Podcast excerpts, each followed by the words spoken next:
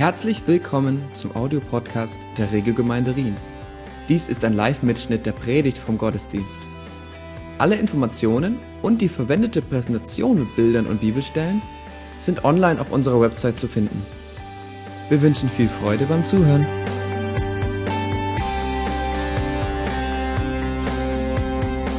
Ah, also die neue Serie Kultur des Königs. Es gibt auch einen Untertitel, den ich aber erst nachher lüften werde. Kultur, was ist das? Jedes Land, jede Gemeinschaft und auch jede Gemeinde hat eine bestimmte Kultur. Gewusst? Gemeinsame Werte, gemeinsame Ziele, einen gemeinsamen Style, irgendwie eine gemeinsame Identität, die uns prägt. Kultur zu beschreiben ist gar nicht so einfach. Erst recht für diejenigen, die darin leben. Also erst wenn man so von außen dazukommt, sieht man es oft. Wenn man eigentlich selber da drinnen äh, atmet und lebt, ist das nicht so leicht zu erkennen, weil das ist wie die Luft, die uns umgibt. Wir als Menschen können, wenn wir vor dem Meer stehen, Wasser besser beschreiben als der Fisch. Frag mal den Fisch, was Wasser ist. Sagt er, was für Wasser? Wie was Wetter? Der kennt nichts anderes, der lebt in dem und nur von außen kann man es besser erklären, was es ist.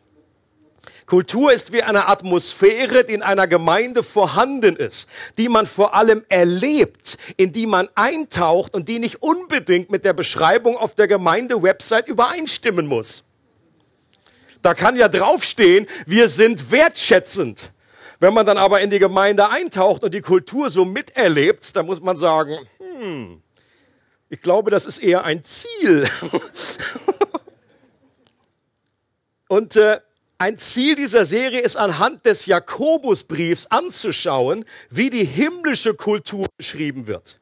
Die Kultur des Reiches, das König Jesus hier auf der Erde aufrichten will dass wir himmlische Luft schnuppern und ein Verlangen entwickeln, uns von dieser Kultur des Königs prägen zu lassen. Und da, wo das eben noch nicht der Fall ist, gemäß dem Gebet aus dem Vater unser, wie im Himmel, so auch auf Erden.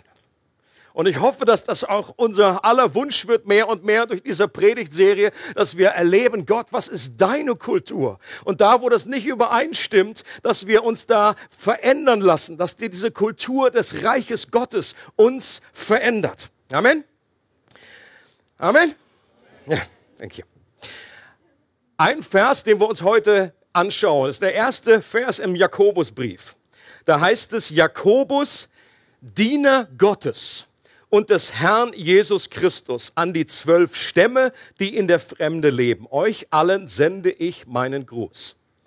Einen viel längeren Text will ich gar nicht anschauen heute. Von dem wollen wir ausgehen, anhand dieses Verses auf drei Fragen näher eingehen. Frage Nummer ein, eins ist, wem wurde dieser Brief geschrieben? Das zweite ist, warum wurde er geschrieben? Und das dritte ist, wer hat diesen Brief geschrieben? Are you ready? Frage Nummer eins. Wem? Da steht an die zwölf Stämme, die in der Fremde leben. Ein sehr, eine merkwürdige Adresse. Stell dir vor, heute würdest du so einen Brief haben, da steht diese Adresse drauf, der würde auf jeden Fall wieder zurückkommen. Weil, was ist denn das für eine Adresse? Zwölf Stämme, die in der Fremde leben. Wer sind diese zwölf Stämme? Ich denke, dass hiermit Christen gemeint sind, vor allem jüdischer Abstammung, die außerhalb von Israel in den Ländern um das Mittelmeer herum gelebt haben. Das war die damals bekannte Welt. Das war der damalige Erdkreis. Und die Bibel von Erdkreis redet, vor allen Dingen im Neuen Testament, dann ist damals diese Mittelmeerregion gemeint. Ja, Australien war noch nicht wirklich auf dem Schirm, äh, auch Amerika war noch nicht entdeckt. Also das war das damalige Land. Und da haben Christen gewohnt, entweder weil sie da schon vorher gewohnt haben und dort zum Glauben gekommen sind, oder weil sie verfolgt wurden in Israel und dann geflüchtet sind. Wie zum Beispiel als Stephanus äh, gesteinigt wurde. Danach heißt es, es gab eine Verfolgung und dann sind viele, haben das Land verlassen.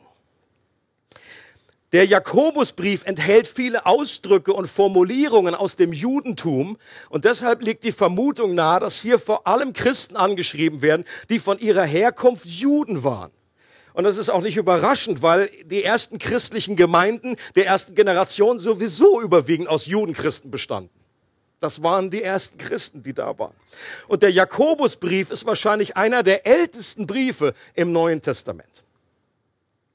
Die Juden konnten mit der Formulierung zwölf Stämme natürlich was anfangen, weil sie ihr altes Testament kannten. Warum? Weil es die Beschreibung des Alten Testaments für das Volk Gottes, für Israel ist. Doch es ist eher unwahrscheinlich, dass Jakobus diese Beschreibung in diesem alttestamentlichen Sinn verstand, denn die zwölf Stämme, die gab es zu dieser Zeit gar nicht mehr. Und außerdem schreibt er ja an Christen und nicht an Juden im Alten Bund. Was ich glaube, ist, dass was, das war Jakobus Art zu sagen, dass jüdische Christen die wahren Erben all dessen sind, was Gott durch das ursprüngliche Volk Israel tun wollte. Sie sind jetzt die zwölf Stämme. Ein Theologe, äh, Alden Ladd, sagt Folgendes. Das Neue Testament wendet alttestamentliche Weissagungen auf die neutestamentliche Gemeinde an. Paulus nennt die Gemeinde Söhne oder Nachkommenschaft Abrahams. Er nennt die Gläubigen die wahre Beschneidung. Es ist kaum möglich, die Schlussfolgerung zu umgehen, dass Paulus die Gemeinde als geistliches Israel versteht. Das heißt, die Privilegien und Verheißungen äh, zum wahren Israel zu gehören, gelten ab jetzt denen, die an Christus glauben und damit in Christus sind, egal ob sie Juden sind oder ob sie Heiden sind. Entscheidend ist, das sagt der Epheserbrief so deutlich, der eine neue Mensch in Christus. Und es war kein Zufall, dass Jesus zwölf Apostel gewählt hat. Das waren zwölf Stämme, die im Alten Testament äh, das Volk Israel bildeten. Und dann kam Jesus die Schnittstelle und er hat wiederum zwölf Apostel gewählt, die dann auch wieder das neue Volk gebildet haben. Es besteht ja eine gewisse Kontinuität zwischen altem Bund und neuem Bund. Das Neue Testament gibt nie die Kontinuität der Geschichte Gottes mit Israel auf. Die Gemeinde kann nicht das Volk Gottes sein ohne ihre Verbindung zu Israel. Und das Evangelium bedeutet die Erweiterung der Verheißung über Israel hinaus, nicht die Ersetzung Israels. Okay? Ist das verstehbar? Es ist eine Erweiterung. Es geht um die Erfüllung, dass in Christus, in dem neutestamentlichen Volk, die Verheißungen zur Erfüllung kommen. Und der Jakobusbrief gehört zu den sogenannten katholischen Briefen. Und die Frage ist, warum katholisch? Ist das nur für die katholische Kirche? Nein, katholisch heißt ursprünglich äh, von dem Wortsinn her allgemein. Das hat also mit katholischer Kirche erstmal nichts zu tun, sondern gehört zu den allgemeinen Briefen. Das heißt, es ist nicht geschrieben an eine konkrete Gemeinde, wie zum Beispiel an Ephesus. Es ist nicht geschrieben an Timotheus, an eine Person, sondern es ist allgemein an viele. Und weil auch wir als Christen heute zu diesem erweiterten Volk Gottes, zu diesen zwölf Stämmen gehören, bedeutet das gleichzeitig, dass dieser Brief auch an uns adressiert ist. Auch wir leben im übertragenen Sinn in der Fremde weil die Welt, in der wir leben, nicht unsere wahre Heimat ist und weil wir jetzt Bürger des Himmels sind und noch auf unsere wahre Heimat warten. Das heißt, dieser Jakobusbrief ist top aktuell, ist an uns gerichtet. Wir gehören im geistlichen Gesinn gesprochen zu diesen zwölf Stämmen, so wie das Jakobus versteht. Und deswegen sollen wir diesen Brief für uns nehmen, soll er uns ansprechen. Ist nicht nur irgendwie ein Brief, der vor 2000 Jahren äh, geschrieben wurde, sondern hat auch Auswirkungen für uns heute. Zweite Frage ist, warum wurde dieser Brief geschrieben? Michael Eaton sagt in seinem äh, Kommentar, der Jakobusbrief ist eine Anleitung zur geistlichen Genesung eine Anleitung zur geistlichen Genesung. Und ich glaube, alle Christen, alle Gemeinden brauchen immer wieder geistliche Genesung. Die Leser des Jakobus hatten einige geistliche Krankheiten. Wenn man sich den Brief durchliest, dann merkt man das. Sie waren stolze und kritische Leute geworden. Sie benachteiligten die Armen. Sie hatten keine Kontrolle über ihre Zunge. Ja, also ich sage sag jetzt nur, was die damals betraf. Das ist natürlich bei uns überhaupt nicht der Fall. Überhaupt nicht. Haben wir keine Probleme mehr mit. Sie waren arrogant gegenüber ihren Angestellten. Und Gott beantwortete ihre Gebete kaum oder nicht. Sie waren geistlich abgekühlt. Sie waren zwar erlöst, aber diese Erlösung hatte wenig Auswirkungen auf ihren Alltag und ihr Umfeld. Sie waren im Bild gesprochen zu einem Staudamm geworden, anstatt ein Kanal des Segens zu sein und den anderen diesen Segen weiterzugeben. Und sie erlebten daher auch nicht die verheißenen Ströme lebendigen Wassers, die Jesus ja eigentlich verheißen hat. Ein zentrales Thema im Jakobusbrief ist daher, dass Jakobus sie auffordert, wieder Täter des Wortes zu werden. Zu einem gesunden, aktiven Glauben zurückzukehren, der nicht tot ist, sondern Dinge verändert. Zu einem Glauben, der anderen hilft und etwas bewirkt. Der Strom des Geistes will durch uns in die Welt fließen.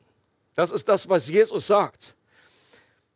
Und besonders will er fließen zu Menschen, die Gott noch nicht kennen, um ihnen Heil und Heilung zu bringen. Und deswegen wollen wir in unserer Serie eben auch Gebet und Evangelisation, zwei Themen äh, besonders highlighten und äh, als Schwerpunkte setzen in dieser Predigtserie weil es darum geht, zu Tätern des Wortes zu werden. Wir stehen alle in der Gefahr, einfach satt zu werden, zu einem Staudamm zu werden. Er kommt immer, fließt immer mehr rein, es fließt immer mehr rein, aber wenn es nicht abfließt, das berühmte Bild in der schon tausendmal, Millionenmal gepredigt, warum ist das Tote Meer tot? Weil da was reinfließt und nichts rausfließt, weil es zu einer inneren Versumpfung kommt. Und Gott möchte, dass Ströme frischen Wassers fließen durch uns hindurch, dass wir zu einem Kanal des Segens werden und dass wir kein Staudamm werden und sagen, oh, bless me, bless me, bless me, oh, ich, ich bin so gut. Und das Dumme ist oder das, das, äh, die Realität ist, es wird eben nicht, äh, äh, wird immer nicht alles toller und wir fühlen uns wahnsinnig ge gebläst. Wenn wir das nicht weitergeben, kommt es irgendwann zu einer inneren Versumpfung und wir fühlen uns überhaupt nicht gebläst. Wir fühlen uns überhaupt nicht in dem Zentrum von dem, was Gott tun möchte. Es wird langweilig. Das christliche Leben wird irgendwie zur, zur Selbstverständlichkeit. Die Betonung auf einen Glauben, der zu Werken führt, schmeckte Martin Luther überhaupt nicht.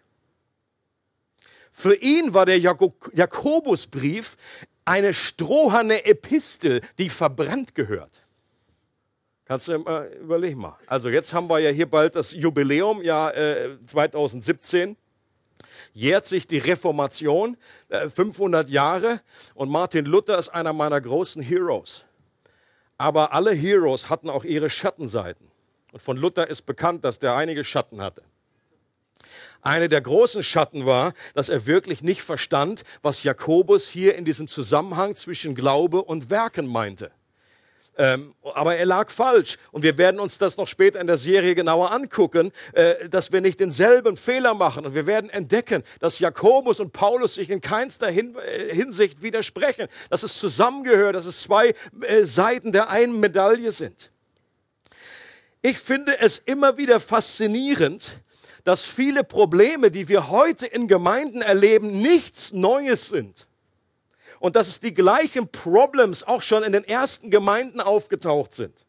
Manchmal haben wir so ein verklärtes Bild, so einen verklärten Blick auf die ersten Gemeinden. Da war ja scheinbar alles besser. Wir müssen back to the roots. Wir müssen einfach so werden wie die allererste Gemeinde.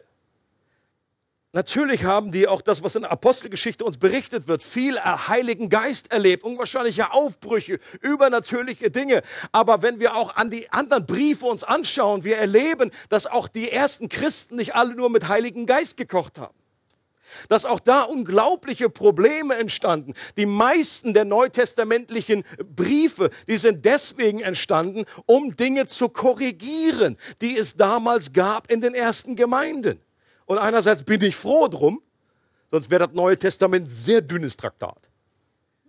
Aber viele der Briefe sind geschrieben worden, weil es einfach äh, äh, zum Missbrauch gekommen ist, weil die neue Natur, die neue Kultur des Reiches Gottes noch nicht richtig gelandet ist und sie noch ihre alte Kultur, ihre alte Natur ausgelebt haben.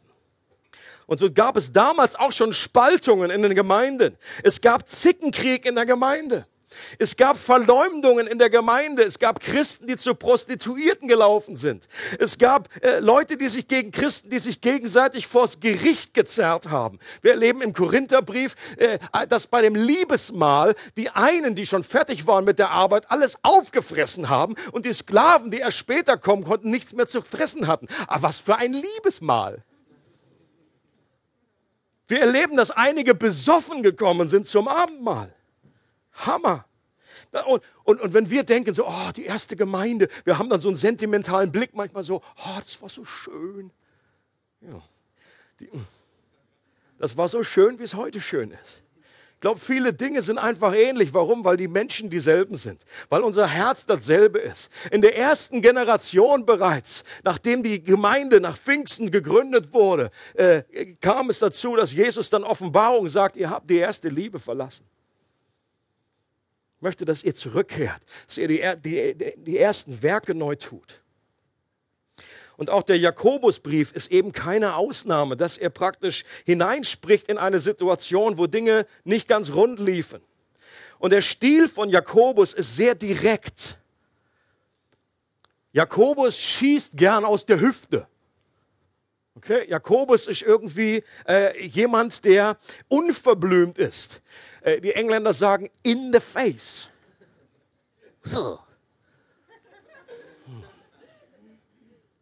Und er packt seine Aussagen nicht in tausend Lagen Watte. Nach dem Motto, kann ich dir irgendwie noch ein bisschen einpacken, bloß nicht, dass es dich irgendwie verletzt. Nein, er sagt einfach kühn, wie es ist. Und bei Jakobus muss man nicht lange Wörter nachschlagen. Der Inhalt ist sehr deutlich, ist sehr einfach und er ist sehr praktisch.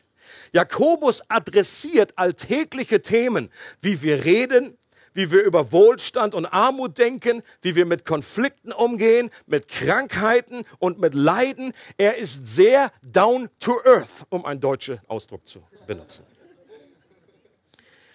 Und gleichzeitig ist der Brief auch voller Bilder und Illustrationen. Er redet von wilden Blumen, von geduldigen Farmern, von brennenden Wäldern, von mächtigen Schiffen. Und Jakobus Gebrauch von alltäglichen Bildern erinnert an jemand anderen, der ebenfalls in vielen alltäglichen Bildern und Gleichnissen gelehrt hat. Hier kommt schon die richtige Antwort. Uhu. Und interessant ist im Jakobusbrief, dass der Name Jesus nur zweimal vorkommt. Unter anderem ein Grund, warum auch Luther gedacht hat, boah, das ist, das ist überhaupt nicht das Evangelium da drin, da ist Gott so wenig, äh, es ist doch irgendwie nur mit irgendwie was tun. Aber auch wenn der Name nur zweimal erwähnt wird, so ist seine Gegenwart überall spürbar und durchdringt den ganzen Brief. Es ist die Kultur des Königs, die diesen Brief durchdringt. Und es ist derselbe Jesus, der in der Bergpredigt Dinge angewandt hat, der Gleichnisse erzählt hat. Und auch Jakobus übernimmt diese ganz praktische Anwendung. Und der Brief, wenn man ihn liest, was auch auffällt, ist, er scheint so willkürlich, nicht so strukturiert. Bei Paulus, der hat noch, wenn einen Römerbrief liest, da weißt du ganz genau, du, gut, du verstehst zwar die Hälfte nicht, aber du weißt wenigstens, dass er irgendwie eine innere Ordnung hat. Man hat den Eindruck, okay, Paulus weiß zumindest, wo er hin will. Und bei Jakobus sieht das irgendwie so aus, hier macht er mal ein Thema, hier macht er mal ein Fass auf, hier nochmal ein Fenster auf, Fenster wieder zu, ding, ding, ding, ding, ding. Er springt hin und her. Jakobus, ich glaube, eines der Gründe ist folgendes. Jakobus gehört zu der sogenannten Weisheitsliteratur im Neuen Testament. Und äh, viele sagen, dass, dass der Jakobusbrief das im Neuen Testament ist, was das Buch der Sprüche im Alten Testament ist. Und auch im Buch der Sprüche hast du ähnlich, da einfach nur so Überschriften, zack, das nochmal dasselbe, nochmal wiederholt. Auf der anderen Seite wieder komplett anderes Thema, pff, dann wieder zurück. Und so springt er hin und her. Ein anderer Grund ist vielleicht der, dass das, was Jakobus hier sagt, möglicherweise the best of von seinen Predigten sind. Also er schreibt einen Brief und er packt dann zusammen, sagt, oh, ich habe jetzt einfach eine Serie gehabt die letzten drei Monate und jetzt bringe ich euch die zentralen Highlights. Die fasse ich irgendwie zusammen. Das ist auch eine Möglichkeit. Dritte und letzte Frage. Wer? Die große Frage. Wer?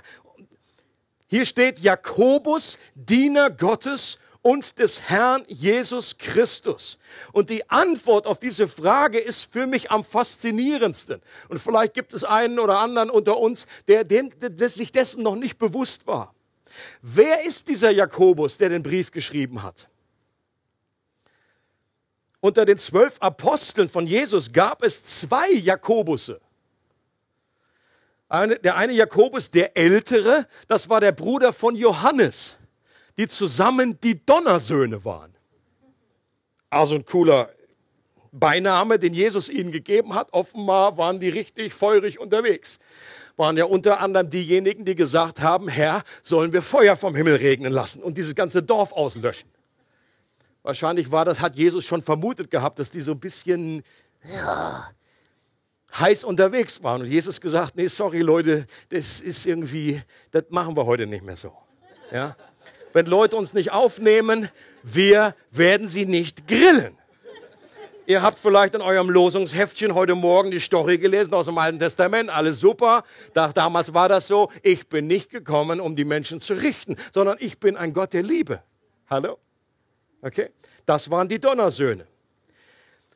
Dieser Jakobus war der erste Apostel, der als Märtyrer für seinen Glauben gestorben ist. Der wurde einen Kopf kürzer gemacht, kurz darauf, weil, weil Herodes gemerkt hat, boah, das ist so super angekommen, da fange ich gleich noch Petrus ein und werde ihn, Petrus wurde dann befreit. Das war der Jakobus. Der ist im Jahr 44 gestorben. Und obwohl das Jakobusbrief sehr alt ist, ist 44 ein bisschen zu früh.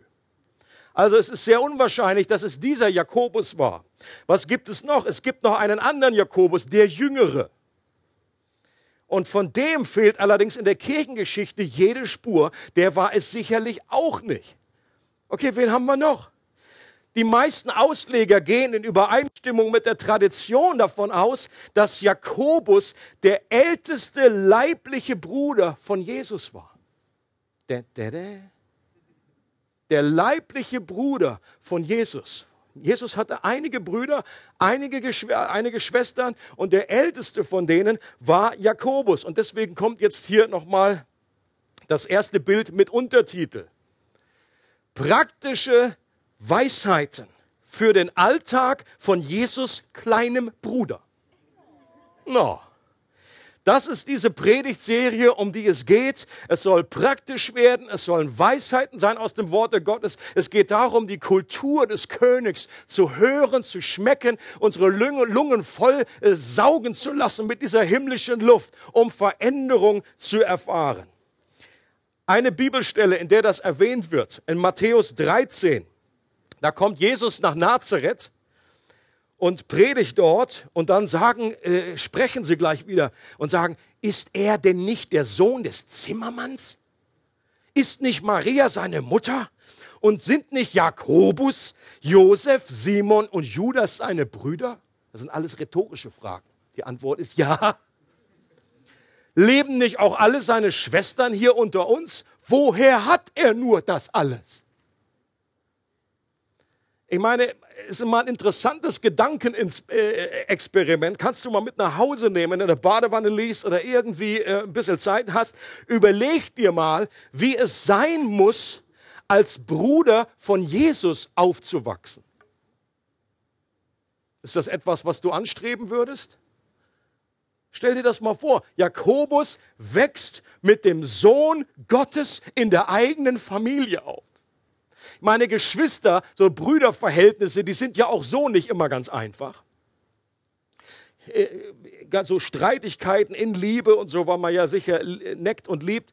Aber ich glaube, mit Jesus als Bruder zu haben, ist eben auch nicht immer nur einfach, bis hin zu frustrierend. Der hat nie was falsch gemacht. Bei jedem Streitgespräch bist du eigentlich immer nur, kannst du immer nur den kürzeren ziehen. Und wir wissen, dass er mit zwölf bereits schlauer und weiser war als viele Erwachsene. Das kommt ja auch super an bei Geschwistern.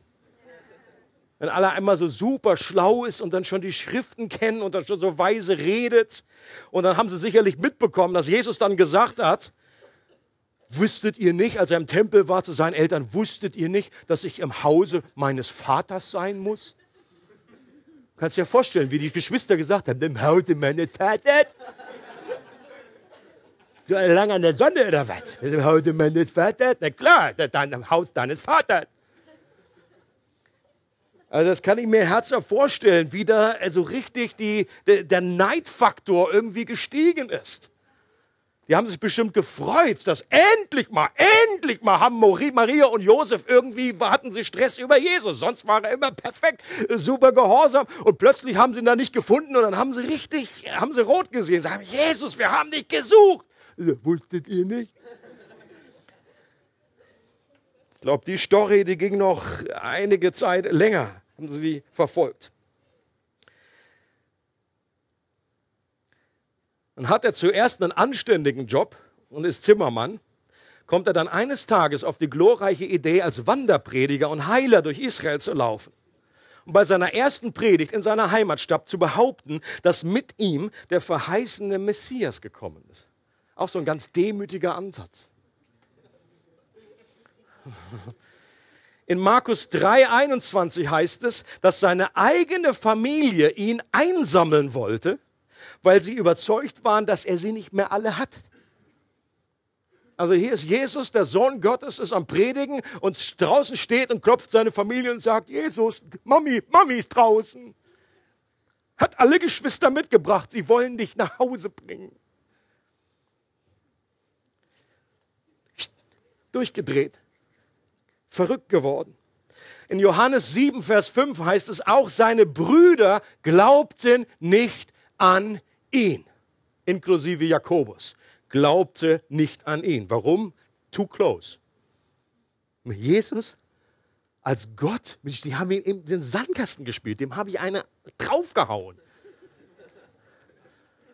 Jetzt soll ich den anbeten? Ist Jesus, ist der Sohn Gottes? Nee, ist klar für mich ein hilfreicher Hinweis, dass guter Charakter und heiliger Lebensstil und sogar Wunder allein nicht ausreichen, um Menschen zum Glauben zu bringen.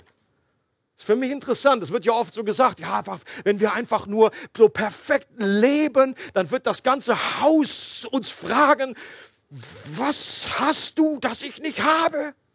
Was muss ich tun, um errettet zu werden? Natürlich hilft das. Natürlich kann man auch durch beknacktes Leben alles durchstreichen, was man behauptet. Aber hier ist Jesus, der ein perfektes, sündloses Leben gelebt hat und seine eigenen Geschwister glauben nicht an ihn. Aber im Leben von Jakobus kam es zu einer dramatischen Verwandlung. Er wurde zu einem Mann mit einer neuen Identität. Wir haben gelesen, dass er von sich sagt, ich bin jetzt ein Diener Gottes und des Herrn Jesus Christus. Interessant, dass er überhaupt nicht erwähnt, by the way, my brother. Ja, hätte, ja, hätte ich irgendwie raushängen lassen, so nach dem Motto. Ja, ich höre Petrus, so, ich bin, so, bin Jesus. Du hast zwar die Schlüssel, aber ich bin der Bruder. Ja, so Klitschko-mäßig. Hätte ich so einen Werbefilm, hätte ich Werbefilm gedreht, nur weil du mein Bruder bist. Hat er nicht gemacht. Das war das Alte, das war seine alte Identität. In der Bibel im Neuen Testament heißt es, von nun an kennen wir Jesus nicht mehr nach dem Fleisch. Jetzt kennt er ihn als Herrn. Er ist der Diener. Er ist gerne sein Diener, hat erkannt, mit diesem Jesus, das ist nicht nur mein, mein, mein leiblicher Bruder, sondern das ist der König. Er ist derjenige, der mich geschaffen hat und ihm will ich dienen. Er ist der Gott, der ins Fleisch gekommen ist, tatsächlich. Und er wurde zu einer tragenden Säule in der Gemeinde in Jerusalem. Heißt im Galaterbrief. Er ist eine der Säulen gewesen, eine alte Säule. Aus dem Spötter und Zweifler wurde ein hingegebener Mann des Glaubens, der später den Beinamen Jakobus der Gerechte hatte. Und der sich im Jahr 62 für seinen Glauben lieber steinigen ließ, als seiner Überzeugung abzuschwören. Und die Frage ist, was ist in seinem Leben passiert, dass es zu dieser Veränderung kam? Und ich glaube, folgende Bibelstelle gibt uns Auskunft. 1. Korinther 15, da redet Paulus davon und er packt das Evangelium äh, zusammen in einige Punkte Und er sagt, zu dieser Botschaft, die ich so an euch weitergegeben habe, wie ich selbst sie empfing, gehören folgende entscheidende Punkte. Jetzt kommt, wie er das Evangelium zusammenfasst. Christus ist in Übereinstimmung mit den Aussagen der Schrift für unsere Sünden gestorben. Punkt Nummer eins. Er wurde begraben und drei Tage danach hat Gott ihn von den Toten auferweckt. Punkt zwei und drei. Und auch das in Übereinstimmung mit der Schrift. Als der Auferstandene hat er sich zunächst Petrus gezeigt und dann dem ganzen Kreis der Zwölf. Später zeigte er sich mehr als 500 von seinen Nachfolgern auf einmal. Einige sind inzwischen gestorben, aber die meisten leben noch. Danach zeigte er sich Jakobus. Und hier ist genau unser Jakobus gemeint. Es kam zu einer neuen Begegnung mit seinem älteren Bruder der kurz vorher noch tot am Kreuz hing und begraben wurde. Sehr wahrscheinlich hat Jakobus das von der Entfernung gesehen, hat zugeschaut. Und ich glaube, dass das der Punkt war, spätestens als Jakobus zum Glauben gekommen ist. Ich meine, wenn jemand, den du gerade am Kreuz hast sterben sehen, der in ein Grab gepackt wurde, das versiegelt wurde, dann plötzlich dir erscheint und du kannst ihn anpacken, das hat etwas Überzeugendes. Right? Und das haben einige erlebt. Und ich bin so froh, dass Jesus seinem eigenen Bruder nachgegangen ist, der in seinen Lebzeiten nicht an ihn geglaubt hat, der Zweifler war, der zynisch war, der gesagt hat, no way dass dieser ihn auserwählt hat, zu sich gezogen hat, ihm speziell äh, sich offenbart hat, um ihn zu gebrauchen.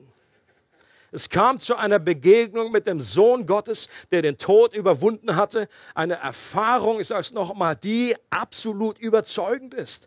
Sein Herz wurde durch das Wort Gottes so verändert, dass er Glauben empfing, ein Geschenk, das nur Gott wirken kann. Und dasselbe Prinzip gilt auch heute noch. Jakobus sagt selber in Kapitel 1, das Wort der Wahrheit, das heißt, diese Botschaft des Evangeliums bringt neues Leben in uns hervor. Es kommt auch bei uns zu einer Begegnung mit dem auferstandenen Herrn, der für uns real wird und den wir mit den Augen des Herzens sehen. Nicht unbedingt so spektakulär wie bei Jakobus, aber mit denselben Auswirkungen. Leute, Jakobus macht mir Mut, dass Gott die Herzen von Menschen gewinnen kann, bei denen ich menschlich gesehen keine Hoffnung mehr habe. Vielleicht hast du auch jemanden in deiner Familie, in deinem Umkreis, äh, Bruder, Schwester, äh, deine Eltern, Kinder von dir, äh, Ver Verwandte, Leute an der Arbeitsstelle, wo wir da einfach schon seit Jahren unterwegs sind, für die beten, denen was erzählen bei jeder Gelegenheit. Jakobus macht mir Mut, dass Gott sich offenbaren kann und dass dieses Wort Gottes auch heute noch die Kraft hat, Menschenherzen, die ungläubig sind, die, die kritisch sind, die zweifeln, in, in Herzen zu verändern, die voller Glauben sind. Und deswegen bin ich gespannt auf diese neue Serie, auf das, was der Bruder, der kleine Bruder von Jesus uns zu sagen hat.